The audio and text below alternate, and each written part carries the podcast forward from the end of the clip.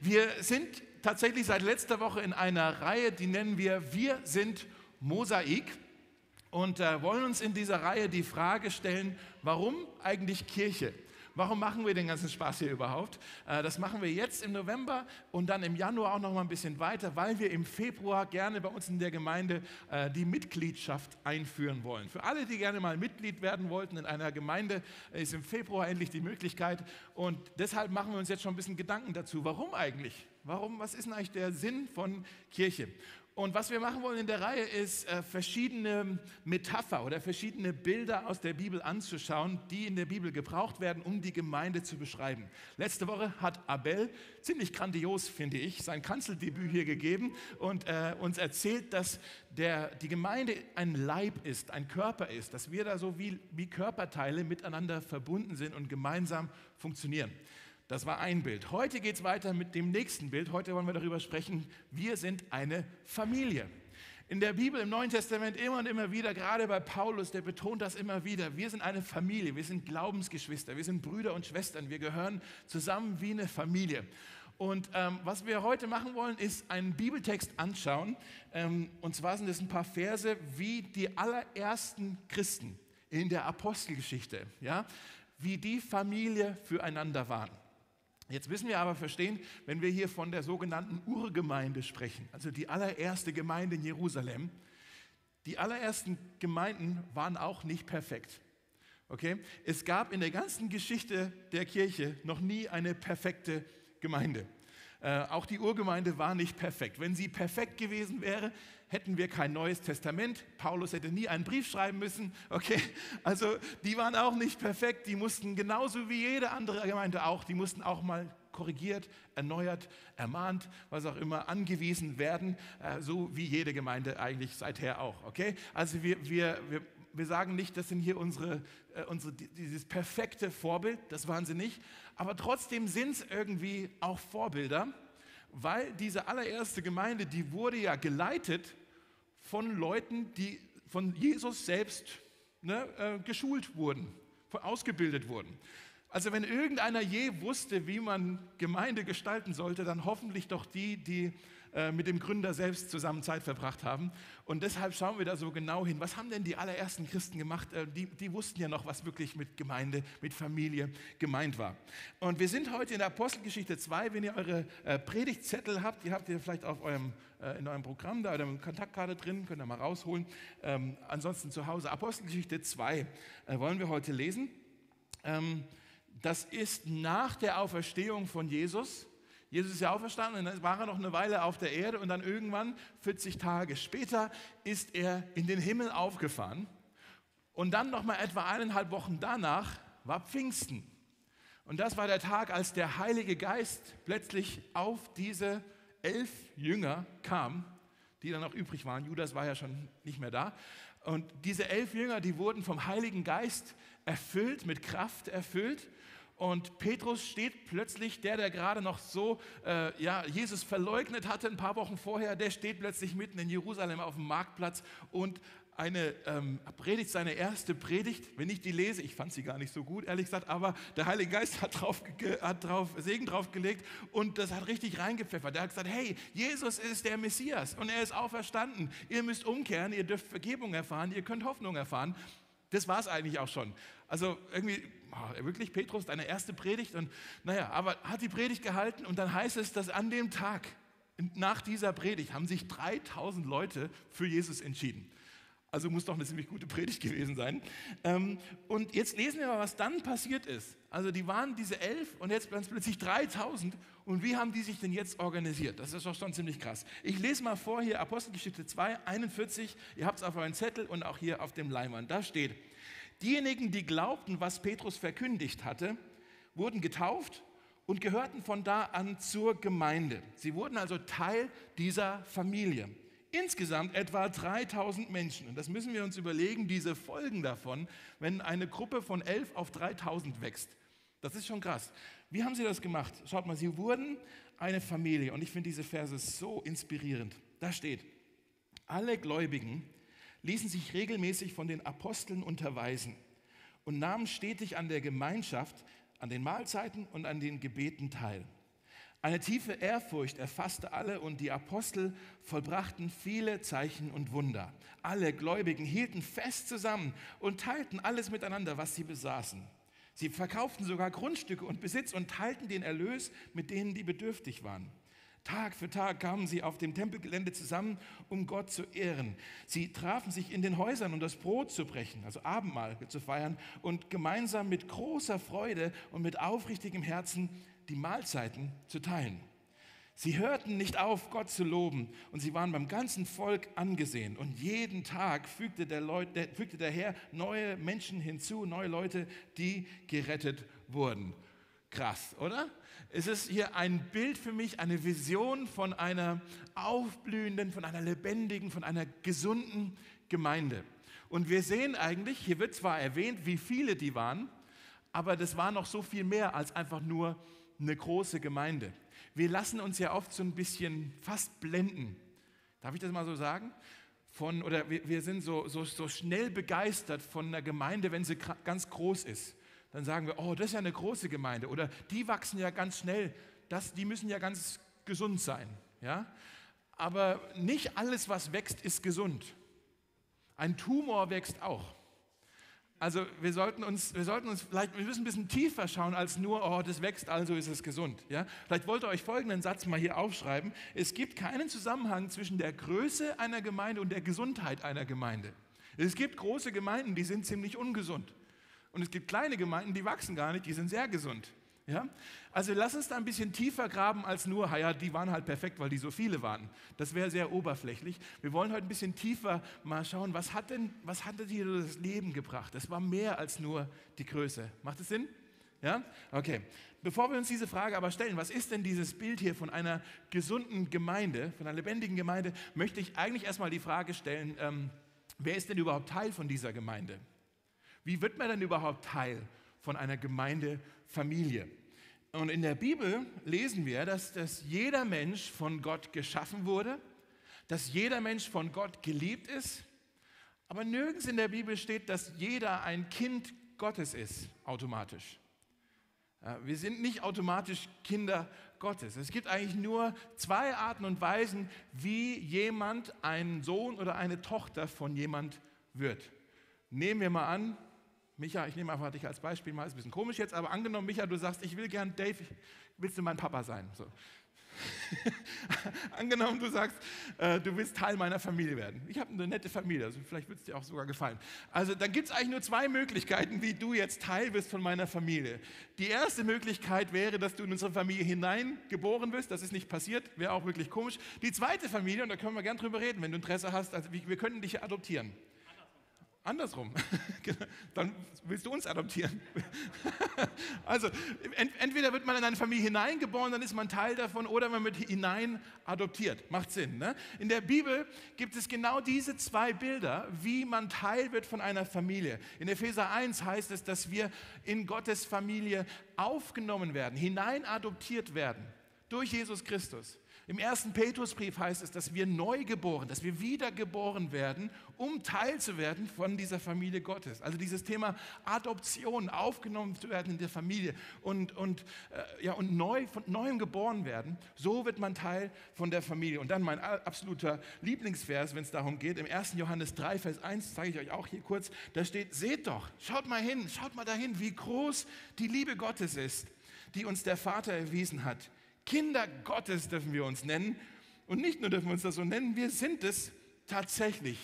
Gott ist ein Vater für die Vaterlosen, für die, die noch nicht seine Kinder sind. Er möchte ein Vater sein für die ganzen Vaterlosen. Und hier heißt es, Kinder Gottes dürfen wir uns nennen. Das bedeutet, wenn man Christ wird, bekommt man einen Vater und eine Familie. Gott ist dann dein Vater und alle anderen Christen, alle anderen Gläubigen werden zu deinen Brüdern und Schwestern. Das sind deine Glaubensgeschwister. Diese zwei Dinge gehören immer zusammen. Der Vater bringt immer auch seine Familie mit. Ja? Also wenn du Christ bist, dann bekommst du einen Vater, aber du bekommst auch eine ganz große Familie geschenkt. Weil wir Söhne und Töchter des Vaters sind, sind wir Brüder und Schwestern. Und das ist das, was uns zu einer Familie macht. Ich möchte es unbedingt sagen, weil das so wichtig ist. Wir sind nicht eine Familie, weil wir alle die gleiche Herkunft haben. Wir sind nicht alle die Familie, weil wir alle äh, die gleiche Hautfarbe haben oder die gleiche Sprache sprechen. Wir sind nicht alle eine Familie, weil wir, ähm, keine Ahnung, weil wir alle die gleiche politische Meinung haben. Haben wir ja nicht. Ja? Wir sind nicht alle eine Familie, weil wir alle die gleichen Hobbys haben. Haben wir auch nicht. Weil wir alle die gleiche Musik hören. Tun wir auch nicht. Weil wir alle Hertha-Fans sind. Oder die Union-Fans, die sich heute freuen, weil sie gestern gewonnen haben gegen die Hertha. Ja, auch nicht. Wir sind auch nicht, ich möchte das mal so sagen, ich hoffe, ich darf das sagen, wir sind nicht eine Familie, weil wir alle den gleichen Impfstatus haben. Uh, Dave, so relevant und aktuell. Ja? Darf ich das mal so sagen? Ich, ich, ich finde es super wichtig, dass wir das mal ansprechen, ähm, weil dieses Thema gerade, ich glaube, wir merken das überall in unseren Büros, selbst in unseren Familien, dass das brutal ähm, spaltet. Merkt ihr das? Alle sind total genervt mit jeweils der anderen Gruppe. Ähm, und das spaltet, das sorgt für Konflikte und wir müssen wirklich aufeinander aufpassen, dass dieser Keil nicht bei uns in der Gemeinde, auch in unsere Familie reingeschoben wird. Wir wollen hier keine zwei Klassen Gemeindefamilie sein. Ich möchte aber auch sagen, dass ich ein Freund der Impfung bin und euch das wirklich ans Herz legen kann und euch das empfehlen kann. Überlegt euch das gut. Die Lage ist ernst. Wir kommen aus der Pandemie scheinbar nicht anders raus, als wenn sich die ganze Menschheit impfen lässt. Having said that, ja, jetzt, selbst wenn du dich nicht impfen lässt, habe ich dich trotzdem lieb. Selbst wenn du dich nicht impfen lässt, bist du trotzdem, sind wir trotzdem alle Teil von einer Familie. Das, was uns zur Familie macht, ist sowas viel Stärkeres als nur der Impfstatus. Das ist wichtig gerade, dass wir uns da Gedanken zu machen. Aber was uns zusammenschweißt, was uns zusammenhält, ist unser Glaube, ist der Vater, der uns hält. Okay? Und deshalb, das müssen wir aushalten in der Familie. Und deshalb tragen wir alle die Masken und halten die Abstände. Und dann ist es halt ein bisschen, aber das halten wir aus, oder? Diesen Keil, den lassen wir nicht zu bei uns, dass wir hier so irgendwie uns deswegen mit den Augen rollen oder uns doof angucken, weil wir da unterschiedliche Meinungen haben. Ja? Genau. So, das wollte ich schon immer mal gesagt haben.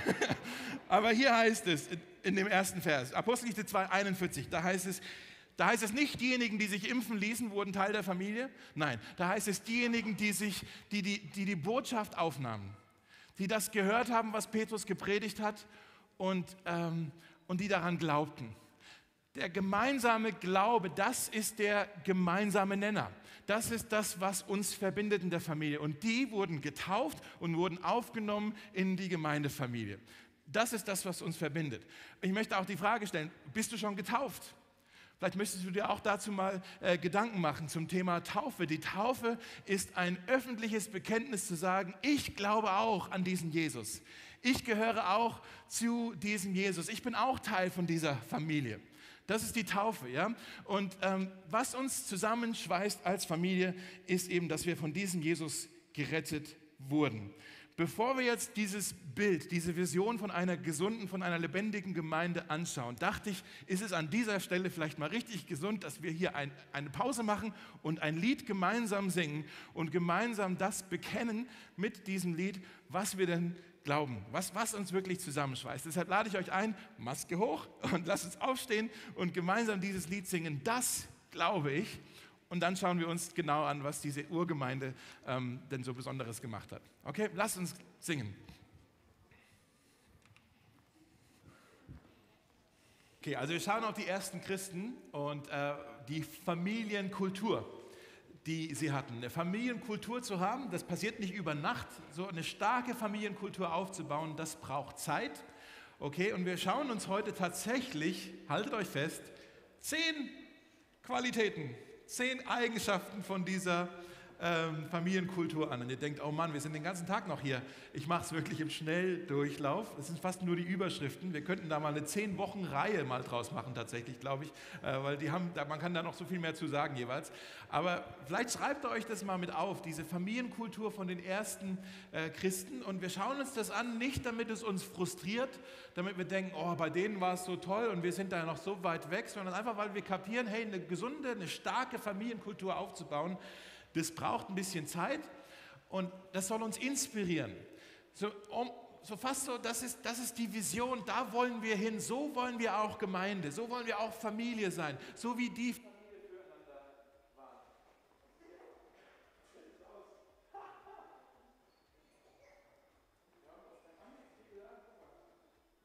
aber einen Strich habe ich.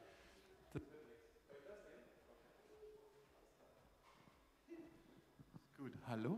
Hört ihr mich? Also, wir wollen uns inspirieren lassen von, von dieser Familienkultur und die auch äh, Stück für Stück immer wieder mehr bei uns auch kultivieren. Okay? Also ihr müsst schnell schreiben, ich gebe euch echt nur fast die Überschriften. Das erste, was wir sehen, die Gemeinde ist eine lernende Familie. Die Gemeinde ist eine lernende Familie. Da steht, sie ließen sich regelmäßig von den Aposteln unterweisen. Wer waren die Apostel nochmal? Die Apostel waren die Jünger von Jesus gewesen. Und was haben die hier unterrichtet? Was haben die hier unterwiesen sozusagen? Was haben die denen gelehrt? Wir wissen ja, dass Jesus kurz bevor er in den Himmel gegangen ist, Himmel aufgefahren ist, hat er den Jüngern noch einen Auftrag hinterlassen. Da sagt er unter anderem, lehrt sie, diese ganzen Leute, die jetzt dann bald Teil der Gemeinde werden, lehrt sie alles zu halten, was ich euch befohlen habe. Alles, was ich euch mit auf den Weg mitgegeben habe. Das, was ich euch beigebracht habe, sagt Jesus, das sollt ihr jetzt auch den anderen weitergeben. So wie ihr meine Jünger wart, sollt ihr jetzt Jünger machen. Okay? Und das haben die also weitergegeben. Das Wort Jünger aus dem Griechischen heißt eigentlich nur übersetzt ein Lernender. Okay? Wenn du sagst, ich möchte mehr über Jesus lernen, ich möchte wachsen in meinem Glauben, ich möchte diesen Jesus immer besser kennenlernen, dann bist du ein Jünger. Ein Jünger ist nicht jemand, der fertig ist und alles weiß. Ein Jünger ist jemand, der auf dieser Reise unterwegs ist. Ja? Und die Apostel, die waren eben nicht nur ähm, Lehrer, die halt irgendwelche Ratschläge weitergegeben haben, sondern die waren echt so wie Väter für diese Familie, die hier wirklich Söhne und Töchter herangezogen haben, die diese, ja, die diese Gemeinde, diese ja, Kinder Gottes, unterrichtet haben, angewiesen haben, äh, sie korrigiert haben, wenn nötig, sie ermutigt haben, beraten haben. Und Mosaik, wir wollen auch eine Gemeinde sein, wo Jünger gemacht werden. Ja, ähm, dass wir hier auch in unserem Glauben weiter wachsen, dass wir, nicht, dass wir hier geistlich Väter und Mütter haben, die in Söhne und Töchter investieren.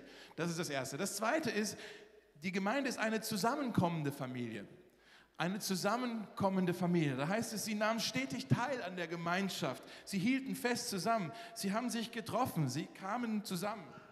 Ich muss jetzt immer mit einer Hand. genau. Das ist ein Unterschied, ob man sich trifft oder ob man online einen Predigt-Podcast anhört oder auf YouTube äh, Worship anguckt. Ja, das ist, das ist nett, dass wir diese Möglichkeit haben, aber zusammenkommen ist immer besser, als online irgendjemand zu lauschen. Ich weiß, jetzt ist gerade so ein bisschen eine Zeit, wo sich der eine oder andere, ich habe es ja vorhin auch gesagt, der eine oder andere überlegt, so, oh, ich bin jetzt gerade ein bisschen vorsichtig. Innerhalb der vierten Welle ist das sicher sehr äh, verständlich. Aber wenn das dann hoffentlich auch irgendwann mal vorbei ist, dann lass uns gucken, dass wir wirklich alle zusammenkommen. Weil wenn nicht, dann ist es so wie, äh, ich vergleiche es mal so, wie wir sind eine Familie und es gibt Abendessen, aber einer sagt immer, ich will aber in meinem Zimmer Abendessen der ist trotzdem noch Sohn oder Tochter, aber irgendwie fehlt er ja am Tisch. Ja? Du, du, wir vermissen dich hier, wenn du nicht da bist. Deshalb lasst uns gucken, dass wir zusammenkommen. Und das heißt hier, die trafen sich auf dem Tempelgelände und in den Häusern. Die hatten also äh, Meetings, wo die alle in einer großen Gruppe zusammenkamen und dann hatten sie auch noch Meetings in kleineren Gruppen. Und bei Mosaik machen wir das ja ganz genauso. Wir treffen uns hier in der Heeresbäckerei als große Gruppe sonntags und unter der Woche treffen wir uns auch in den Kleingruppen. Ja, so wie die auch. Und ich möchte dich einfach ermutigen, falls du noch nicht Teil bist von einer Kleingruppe, äh, wo du einfach Leute noch mal viel tiefer und viel besser kennenlernen kannst, äh, werde Teil von einer Kleingruppe. Füll die Kontaktkarte aus oder quatsch nachher noch mit Tobi, der kennt sich aus, was Kleingruppen angeht, der betreut nämlich unsere Kleingruppen. Also herzliche Einladung. Lass, lass uns auch gucken, dass wir weiter dranbleiben an der Gemeinschaft. Das dritte ist, die Gemeinde ist eine betende Familie. Also eine lernende Familie, eine zusammenkommende Familie, eine betende Familie. Da heißt es, sie nahmen stetig an den Gebeten teil. Wisst ihr, dass nirgends in der Bibel steht, dass, wir, dass, dass die Gemeinde ein Haus sein soll der Predigt oder dass die Gemeinde ein Haus sein soll der Musik. Trotzdem machen wir das ja, weil wir das wichtig finden, weil wir das gut finden. Aber primär hat Jesus gesagt, mein Haus soll ein Haus des Gebetes sein. Und wir bei Mosaik, wir wollen eine betende Gemeinde sein. Und ich wünsche mir, dass, dass wir da noch so viel mehr darin wachsen. Da haben wir auch noch, ich glaube, das wird immer so sein, da haben wir immer noch Luft nach oben. Aber wenn die Zeiten gerade, in denen wir leben, wirklich so dramatisch und krass sind, wie wir das ja manchmal auch sagen, dann sind wir ja bescheuert, wenn wir uns nicht an den wenden, der uns zusagt, dass er uns Kraft und Gnade schenkt für jeden Tag. Wir wären doof, wenn wir ihn ignorieren. Und deshalb lass uns eine betende Gemeinde sein. Nummer vier, geht es zu schnell? Nö, ne? Die Gemeinde ist eine wundervolle Familie. Eine wundervolle Familie. Was meine ich damit? Da steht, die Apostel verbrachten viele Zeichen und Wunder. Hier steht jetzt nicht genau, was damit gemeint ist, aber an anderen Stellen in der Apostelgeschichte äh, wird uns ein bisschen gesagt, was das für Zeichen und für Wunder waren. Da wurden Leute von ihren Krankheiten geheilt. Da wurden äh, Dämonen ausgetrieben, also Leute, die an irgendetwas gefesselt waren, die, die wurden befreit. Da gab es prophetische Erkenntnisse, da hat Gott zu Menschen geredet, zu anderen, durch Menschen zu anderen geredet und so. Da, da ging es irgendwie richtig ab und das alles mit einem ganz großen Ziel, dass diese Wunder Zeichen waren, die auf Jesus hinweisen. Dass diese Wunder und diese Zeichen, die haben das Evangelium nochmal eine Autorität, noch mal, das haben es nochmal unterstrichen. Ja, das stimmt wirklich, dass Jesus der Herr ist über alle Bereiche in unserem Leben. Selbst die Bereiche, wo wirklich nur noch ein Wunder hilft. Ja? Und wir wissen, in der Bibel heißt es, dass derselbe, dieselbe Kraft, der, der, wie heißt es genau, dieselbe Kraft, die Jesus von den Toten auferweckt hat, die lebt jetzt in uns. Heute. Die gleiche Kraft. Die Apostel in der, beim Pfingsten, die haben nicht irgendwie so einen primären Heiligen Geist bekommen und wir kriegen heute so einen, einen zweitrangigen Heiligen Geist. Nee, das ist der gleiche Geist, der in uns wirkt, die gleiche Kraft, die in uns wirkt. Und deshalb wollen wir das auch irgendwie erwarten und dafür beten, dass vielleicht auch unter uns die gleichen Wunder passieren, dass wir eine wundervolle Gemeinde sind. Okay? Nummer fünf, die Gemeinde ist eine singende Gemeinde, eine singende Familie. Das machen wir ja auch, eine anbetende Familie. Ja, da heißt es, eine tiefe Ehrfurcht erfasste alle. Sie kamen zusammen, um Gott zu ehren. Sie hörten nicht auf, Gott zu loben. Sie haben Gott angebetet. Sie haben Abendmahl miteinander gefeiert. Sie haben Zeit in der Gegenwart von Jesus verbracht haben ihm gedankt, ihm gesungen, ihm gepriesen, ihn geehrt und so weiter. Und hier bei Mosaik ist es ja eigentlich auch so, wenn wir zusammenkommen, dann wissen wir eigentlich, wir werden immer auch Zeit miteinander verbringen, um in Gottes Gegenwart zu kommen, um ihm Lieder zu singen, die für ihn sind, die über ihn sind, die ihn verherrlichen. Das machen wir bewusst, denn wenn wir das tun, dann spüren wir seine Gegenwart. Dann merken wir, oh, Jesus ist hier. In der Bibel heißt es, der Herr wohnt in dem Lobgesang seines Volkes. Ist das nicht eine schöne Verheißung? Der Herr wohnt im Lobgesang seines Volkes. Nummer sechs, sind schon fast durch. Nein, nicht ganz. Nummer sechs, die Gemeinde ist eine teilende Gemeinde. Eine teilende Familie. Die haben alles, also nicht spalterisch, ihr wisst, was ich meine. Die haben alles miteinander geteilt, so meine ich das. Ja?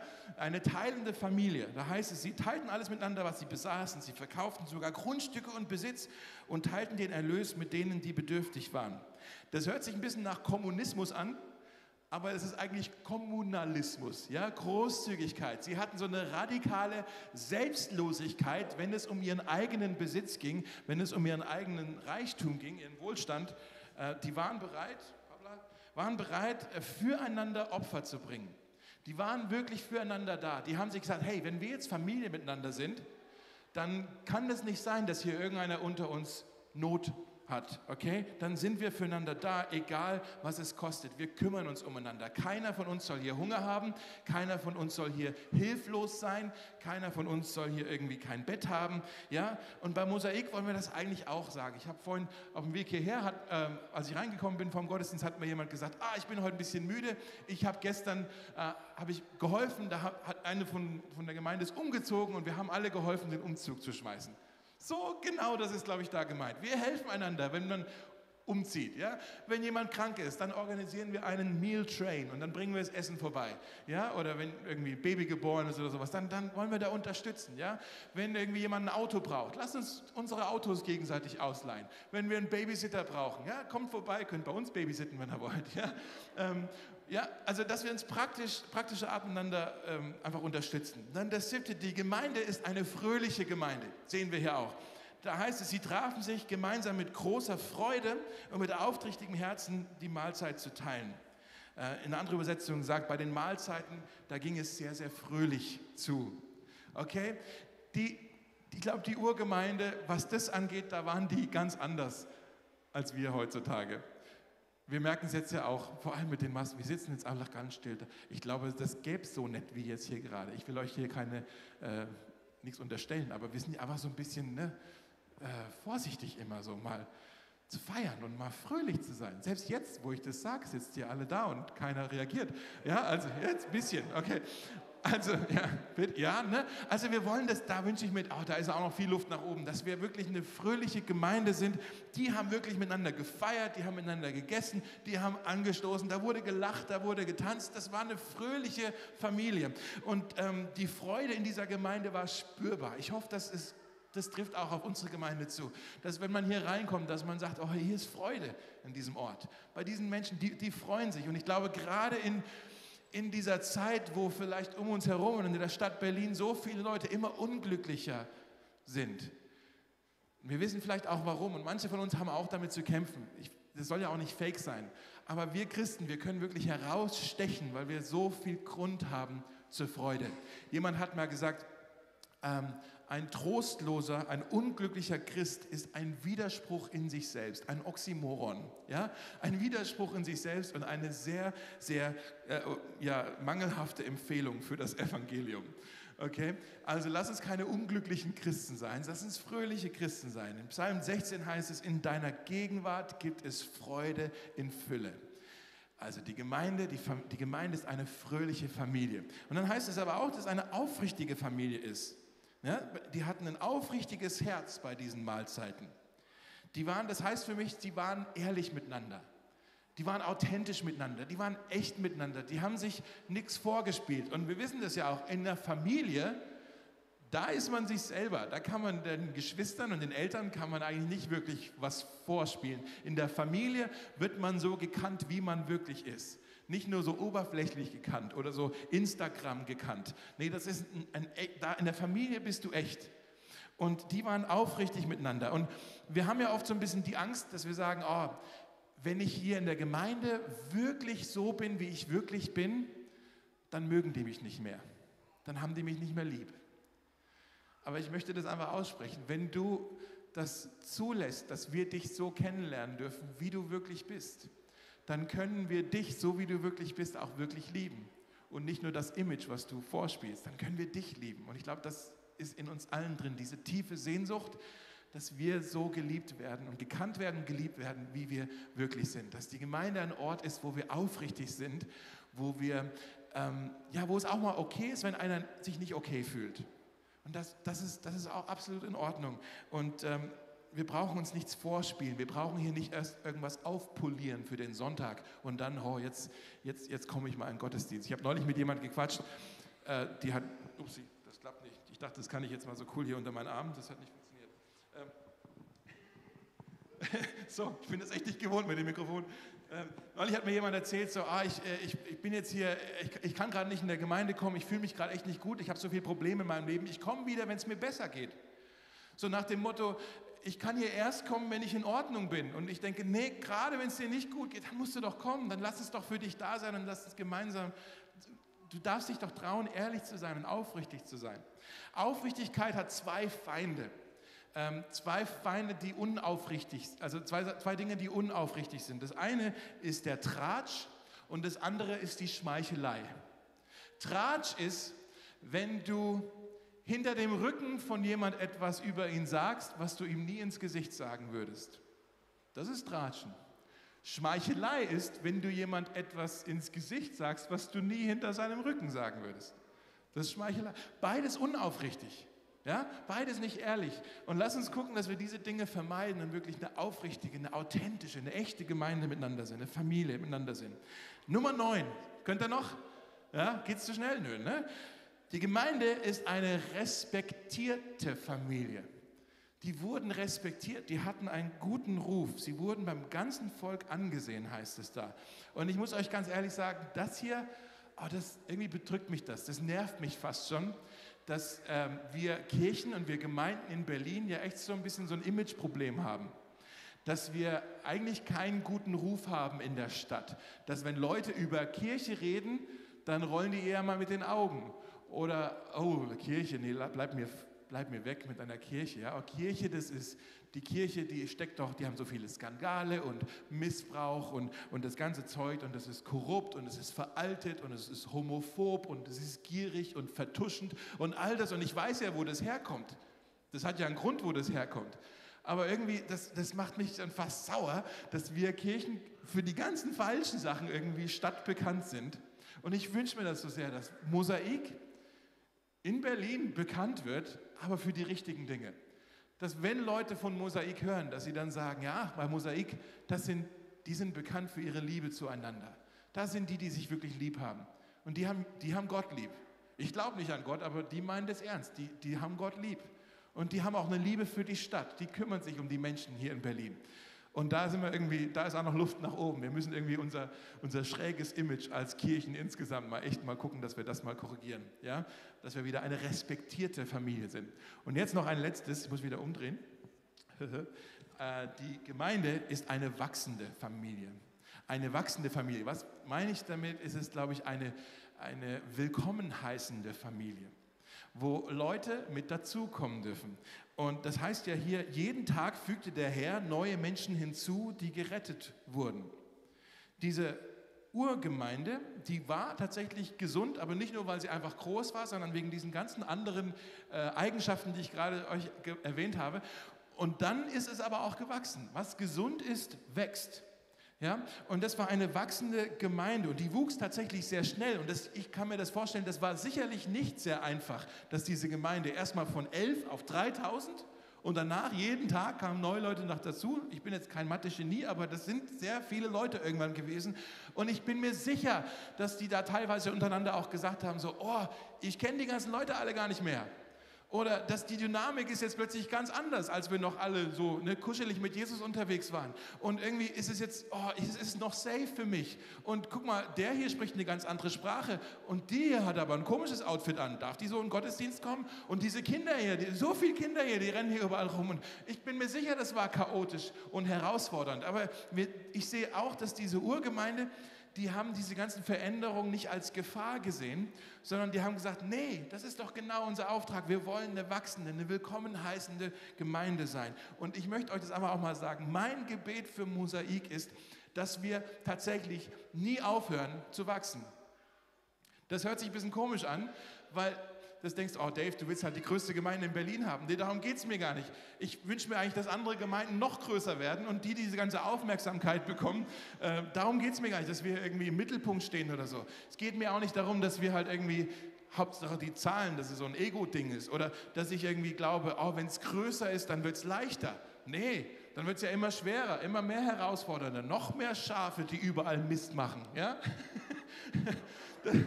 ähm, das wird immer herausfordernder. Aber Leute, ich bin so davon überzeugt, dass jeder Mensch Jesus braucht. Jeder Mensch braucht Jesus. Ja? Und Gott möchte, das heißt in der Bibel, Gott möchte, dass sein Haus voll ist. Und ich habe unseren Vater so lieb. Und ich weiß, die meisten von euch auch, wir haben unseren Vater so lieb, dass wir uns echt danach sehnen, dass noch mehr Menschen diesen Vater kennenlernen und Teil werden von dieser Familie, der wir auch so aufblühen dürfen. Aufblühen dürfen. Und deshalb ist es mein, mein Anliegen, solange es in Berlin noch Menschen gibt, die den Vater nicht kennen, dann müssen wir nach außen schauen, dann müssen wir weiter Menschen einladen, hier willkommen heißen, die Leute, die sich äh, hier vielleicht mal reinschnuppern, vielleicht auch manche von euch heute, ja, dann wollen wir weiter die Tür weit aufmachen, vielleicht auch zu unterschiedlichen Zeiten noch öfters aufmachen, ja, und wir wollen die in unsere Familie aufnehmen, ähm, die zu Jesus gehören möchten. Also, Leute, ich weiß, es war jetzt ziemlich schnell, ziemlich viel. Es sind zehn Eigenschaften über diese Familienkultur in der Urgemeinde. Und soweit es geht, wünsche ich mir, dass das, das auch irgendwie Teil von unserer Familienkultur bei uns wird. Äh, und wenn ihr mitgeschrieben habt und diese Liste so ein bisschen anschaut, äh, dann gibt es da vielleicht ein oder zwei darunter, wo du sagst, oh, das hier, das, Mann, das finde ich besonders wichtig. Da hätte ich echt, äh, das, das wünsche ich mir besonders. Ich glaube, wir würden alle sagen, wenn wir so diese Liste von zehn Dingen sehen, dann denken wir, ja, wenn, wenn das Kirche ist, ja, dann will ich auch Teil davon sein. Hört sich ja fast schon sehr idealistisch an. Ne? Aber vielleicht gibt es ein oder zwei davon, wo du merkst, oh, das ist hier echt meine Leidenschaft. Das, da, da habe ich echt Sehnsucht danach, dass, dass wir das noch mehr auch erleben bei uns. Und bevor wir jetzt beten und gleich das Lied singen, möchte ich dich einladen, für die nächsten 30 Sekunden dich einmal deinem Sitznachbarn zuzuwenden. Und vielleicht einfach könnt ihr euch mal kurz austauschen für 30 Sekunden und mal kurz darüber quatschen, hey, welches von diesen zehn, äh, wofür